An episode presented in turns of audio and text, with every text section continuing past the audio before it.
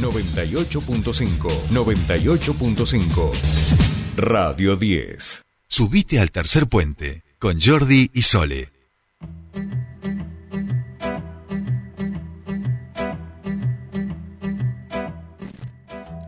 52 minutos nos separan de las 7 de la mañana y vamos a meternos aquí en el Consejo Deliberante donde eh, actualmente se va a debatir eh, el, lo que el futuro del servicio público de transporte de, pasajeros. Hay allí tres proyectos eh, del Ejecutivo Municipal que tienen que ver con la concesión, el marco regulatorio y un cuadro tarifario. Y también desde el bloque del PTS FIT Unidad han presentado un proyecto que propone la municipalización del servicio de transporte público de pasajeros. Nosotros queremos conocer más en detalle sobre esta propuesta y estamos en comunicación con el concejal del bloque PTS FIT Unidad en el Consejo Deliberante, Esteban Martínez. ¿Cómo estás? Buen día, Soledad te saluda, bienvenido a Tercer Puente. Hola, ¿cómo va? Buen día para ustedes y para toda la audiencia.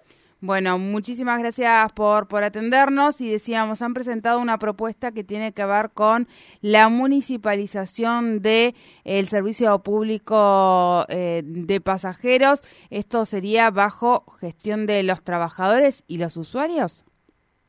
Así es, hasta ahora, como decías vos, es la única propuesta alternativa al Ejecutivo, ¿no? Hay algunos bloques como el macrismo que hicieron eh, algunas críticas, pero ya adelantaron que van a, acompañar al Ejecutivo en este, en este proceso de, licitación de, empresas eh, para el sistema de transporte público de pasajeros en la ciudad.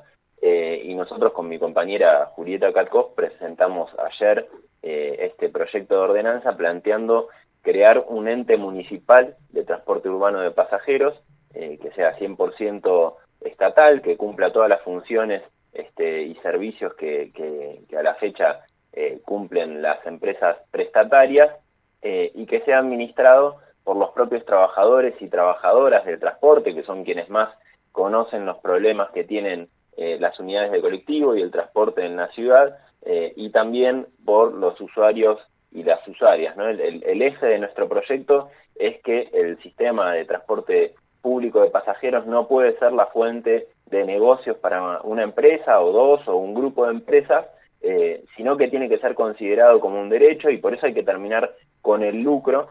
Y de esa manera creemos nosotros que eh, se podría diseñar eh, un esquema que garantice un, mejor servicio para la población que hoy en día tiene que esperar horas para movilizarse de una parte de la ciudad a otra, dedicar horas de su, de su vida para llegar al trabajo, eh, con un servicio que el propio estudio de la Universidad del Comahue y la Universidad de La Plata plantea eh, que es absolutamente deficiente, que es uno de los más costosos del país, no solo para los usuarios, sino también para los no usuarios que, que lo subsidian, eh, y que es poco confiable, y, el estudio de la universidad también plantea que no hay que hay una gran presión de las empresas permanentemente para conseguir más subsidios y que el Estado no tiene ni siquiera las herramientas si es que quisiera alguna vez controlar lo que hacen las empresas eh, con esos subsidios. Entonces, a nosotros nos parece que corriendo el lucro de la ecuación se podría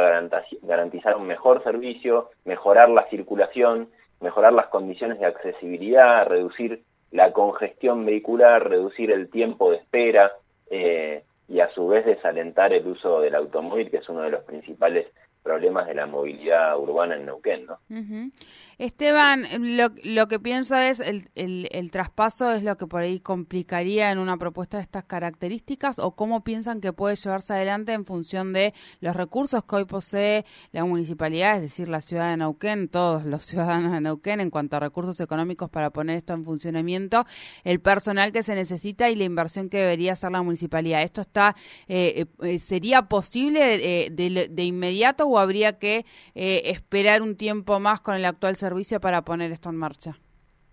Sí, sería posible, pero antes déjame decirte que el traspaso ya está siendo un problema para el esquema que plantea el propio gobierno, eh, porque las empresas confiesan en los medios que no, no tienen un plan de inversiones, es decir, que eh, los, millones de pesos de subsidios que reciben no se sabe a dónde están parando, por eso estos días la población sufrió más aún que lo habitual eh, las demoras por falta de unidades, es decir, el traspaso ya está siendo un problema.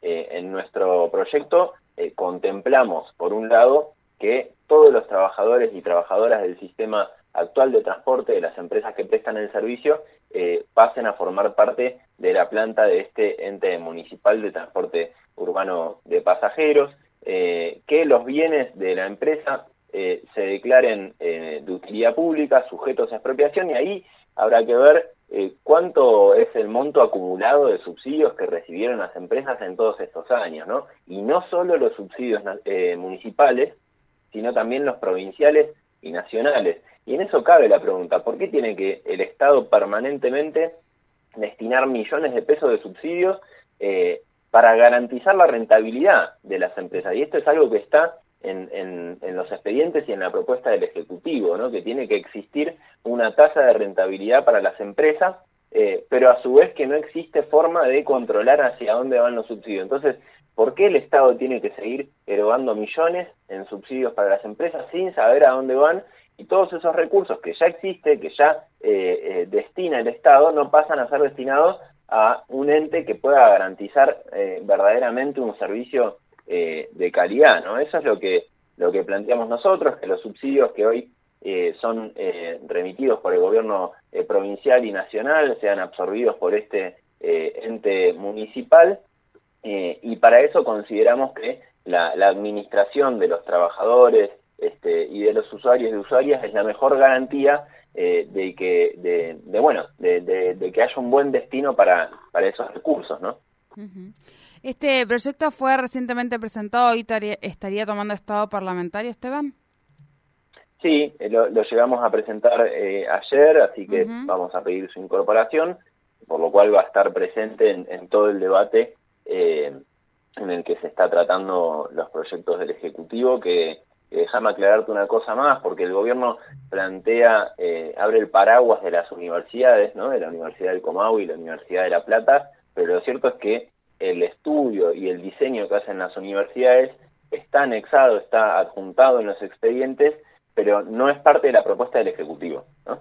Eh, no, no, no, es, no hay una relación entre el estudio de la Universidad del Comahue y la, y la propuesta del Ejecutivo. ¿no? Eh, por eso nosotros también planteamos, bueno, en, este, eh, en esta empresa estatal o en este ente municipal de transporte también debería haber una consulta permanente a eh, las universidades públicas y a la población en general, ¿no? Porque nos dicen eh, que hubo consultas, que hubo audiencias públicas, que hubo encuestas, pero en realidad fueron instancias formales con, muy poca participación y fundamentalmente no fueron vinculantes, ¿no? Eh, por eso nosotros también planteamos un mecanismo por el cual este, este ente municipal tenga una consulta permanente con, con la población y que esas consultas sean también vinculantes. Bien, bien. Eh, Esteban, muchísimas gracias por tu tiempo con nosotros aquí en Tercer Puente. No, gracias a vos. Esteban Martínez, concejal del bloque PTS FIT Unidad, sobre esta propuesta que hoy tomará estado parlamentario. En el Consejo Deliberante ya hay tres eh, proyectos de ordenanza presentados por el Ejecutivo Municipal y que tienen que ver con la concesión, la nueva concesión del transporte público, el marco regulatorio y el cuadro tarifario. Ahora mismo vamos a ir a buscar la nota con el secretario de Movilidad y Servicios al Ciudadano, Santiago Morán, para poder profundizar sobre este tema.